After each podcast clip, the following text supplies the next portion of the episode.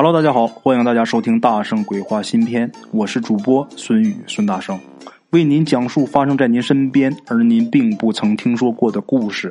每天晚上，大圣鬼话与您不见不散。各位鬼友们，大家好，咱们今天这个故事啊，来自一位鬼友，这位鬼友今年已经是四十多岁了啊。他说的这个事儿呢，就是他父亲老人家的亲身经历。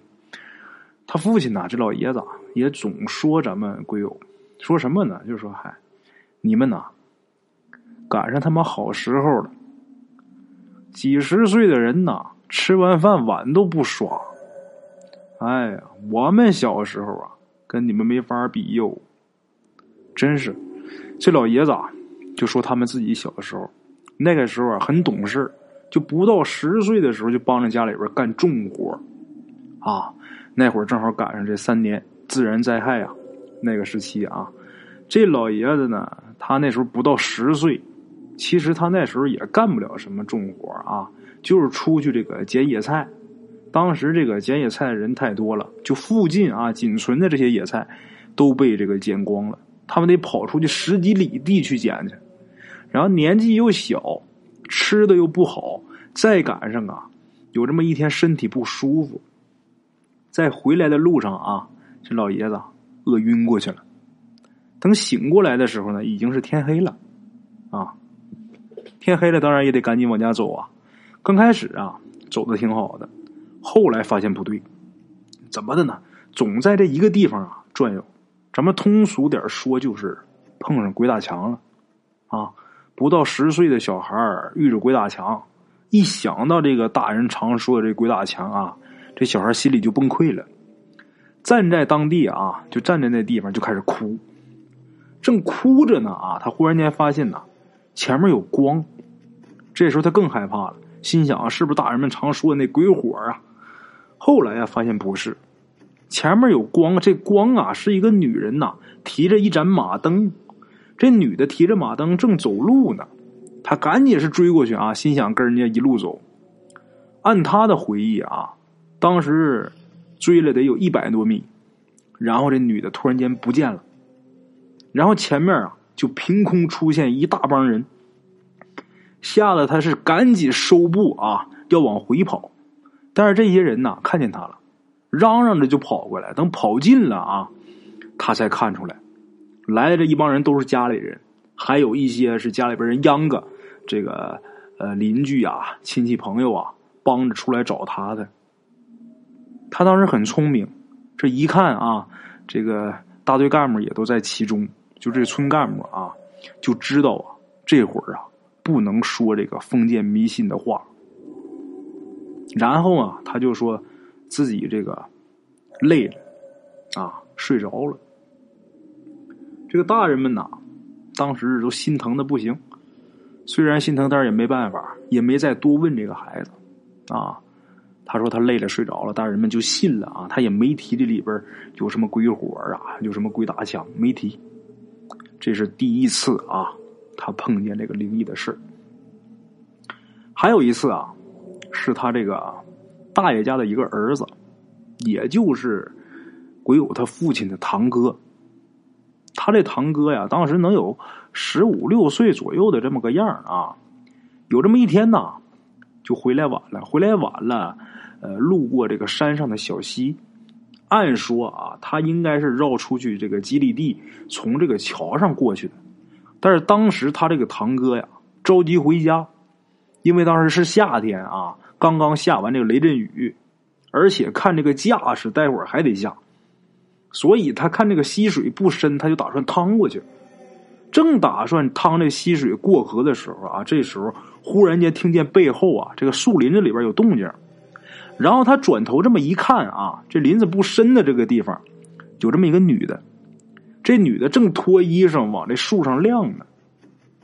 看那意思啊，刚才是被雨给淋湿了，啊，至少这女的衣服脱下来这拧一拧啊，在那儿简单的晾晾。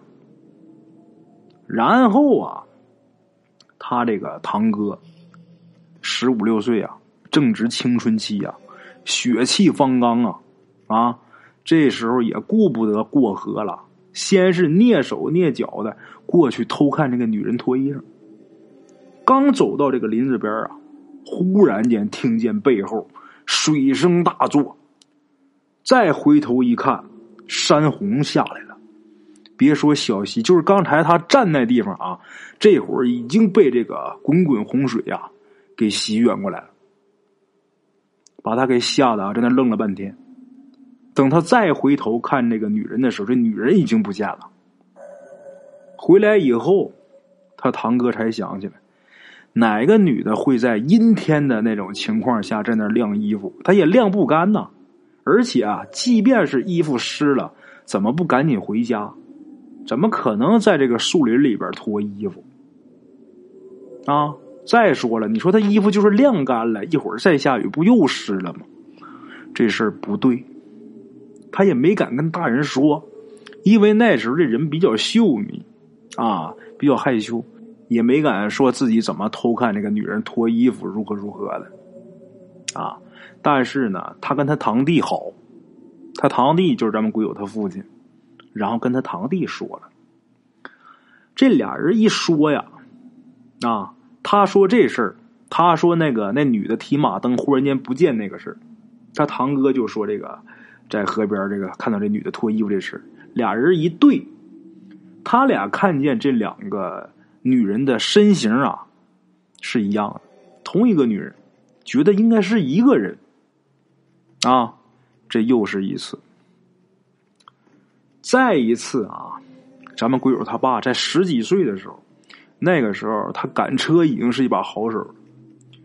有这么一天呢，这个村里边就给他安排任务，让他第二天赶车去这个县里。那天下午啊，他就去他一个朋友家去玩去了，邻村的。晚上呢，在人家吃完饭才回来的。回来呀，他就要过一座桥，这桥是一座木桥啊，这个宽窄也就是一米左右。他上桥的时候，他就明明看得很清楚，这桥上可没人。可是他走了几米以后啊，忽然间前面出现一女的。他一看这女的，就知道这就是自己小时候鬼打墙遇到的那位。那么说，她就不是女人，她是女鬼呀！把他给吓得啊，赶紧转身要跑。可是，一转身，这个女鬼啊，又站在他前面。他赶紧啊，这个。侧着身这么躲，可是啊，这桥啊就那么一点宽度，他这一脚踩空就掉水里了。这水倒是不深啊，也就是一米五左右啊，这个淹不着他。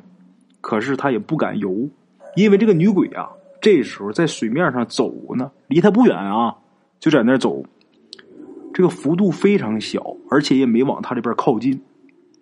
他发现了自己不动。这女鬼啊，就在那一小片转悠。自己要是动的话，这女鬼就过来拦着他。他就没敢动，仗着自己水性好啊，就手扒着这个桥墩子，在水里边待了得有一个多小时。一个多小时以以后，他就眼见着这女鬼啊，就像他第一次看见这女鬼的时候是一样的，忽然间不见了。这会儿啊，是深秋，这水凉啊，再加上这个害怕吓的。惊吓啊！回去之后他就开始发高烧，发高烧那得病了，那肯定是不能赶车去县里了。然后这村里边只好是找人替他赶车。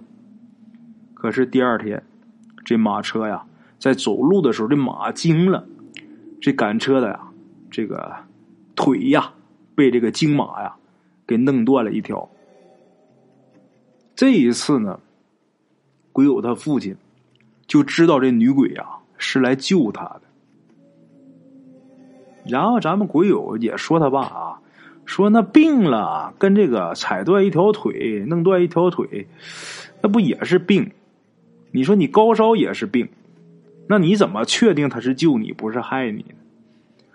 然后他爸呀，挺鄙视他儿子这智商的，说那程度不一样啊，是吧？高烧那你喝点药好，那腿断怎么样？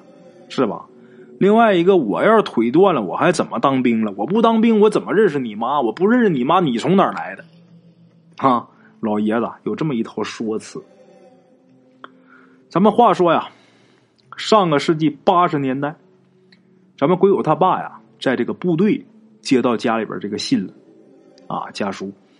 这个信问他能不能回去，啊，这个也没说什么事儿，就是问他能不能回家。正好啊。他爸那时候有这个探亲假，能有一个多月吧。然后他爸就回去了，回老家了。等到家里的时候，家里已经什么都准备好了啊，准备干嘛呀？准备迁坟，而且是给一个外族人迁坟啊。然后呢，呃，他堂哥就是他父亲的堂哥啊，就给他父亲讲为啥要给这个外族的人迁坟。话说呀，他们的太爷爷很穷，住在这个村边上。曾经啊，帮助了一家逃难的人，那家啊有一女孩然后啊，跟他太爷爷是情投意合。可是后来呀，本乡有一财主，这财主啊就要要给他自己儿子娶亲，然后那家人呢也是贪图彩礼，就把自己姑娘啊嫁给财主了。那么财主家为什么要娶一个穷姑娘，而不是找一个门当户对的？是因为她漂亮吗？不是，因为这个财主他儿子得了挺严重的这个痨病，这人都不起不来床了，都起不来了，所以啊要娶亲冲喜。那你这样的话，这门当户对的人家啊，那种家庭肯定不愿意把女儿嫁过来，是吧？所以说找穷人家的。啊，长得是顺得过去眼儿就行，然后给出钱，穷人就爱财嘛，是吧？然后把女儿就嫁给自己这个有痨病的儿子。拜堂的时候啊，这个新郎都没出来，起不来呀。结婚第二天，这个新郎就死了。当然，两个人也没洞房，那都那样了，那还能干嘛呀？然后他太爷爷啊就不死心，就找个机会啊。就跟这姑娘就说：“我们两个私奔吧，是吧？你与其在这儿守活寡，还不如跟我走。咱们去外边找一个没有没有人认识我们的地方，我们去这个好好过日子。”啊，当时呢，这姑娘她父母啊也都不在了。按说啊，这私奔呐没问题，可是呢，这姑娘这思想还挺传统的，她认为拜了堂。虽然没有洞房，但是也是人家的人了。这姑娘对她太爷爷一片这个深情，只能是来世再报。后来呢，他太爷爷也娶妻生子了。这姑娘呢，在三十多岁的时候啊，也去世了。去世当然是葬在人家这个财主家的祖坟呐，是吧？他太爷爷呀，还偷着去这个女人这坟上还哭过一次。后来，他太爷爷。还有他的这些子孙呐，遇到危险的时候，来救的那个女鬼，就是这个女的。不过啊，他们家听这个风水先生说过，这个女鬼啊，她是嫁给人家了。这个女鬼如果保佑外人的话呀，那她可就没办法投胎了。唯一一个办法能让她继续投胎转生的办法，就是说这女的呀。必须得迁坟，从人家那片坟茔里边迁出来，迁坟动土，啊，这个事他们家早就想干了。解放以前呢，他们家没这能力；解放以后呢，就打击这个封建迷信，他们家也不敢，啊，一直到改革开放啊，他们家这个家族公益，大伙才说这事儿得办，不能让人家因为保佑咱们就不能投胎啊。所以说呀，要给这女的迁坟。这时候，这个财主家的后代啊，已经很平民了，也不是什么财主了啊。而且当时呢，这儿子又是过继的儿子，过继这个儿子，在这个姑娘死以后啊，人家也归宗了。所以说，现在啊，这女的，就这个女鬼啊，她这坟呐，虽然是在财主家这个范围内，但是也算是无主孤坟啊。然后同村的人呐。心想想签你们就签吧，也没有人太过多的干涉，啊，好了，各位鬼友们，这是今天我给大伙讲的这个故事啊。OK，各位老铁们啊，咱们今天的故事呢，先到这里，感谢各位好朋友的收听啊。我的投稿微信是幺八七九四四四二零一五，欢迎各位好朋友加我的微信，点赞、转发、评论。今天呢，故事先到这儿，咱们明天同一时间不见不散。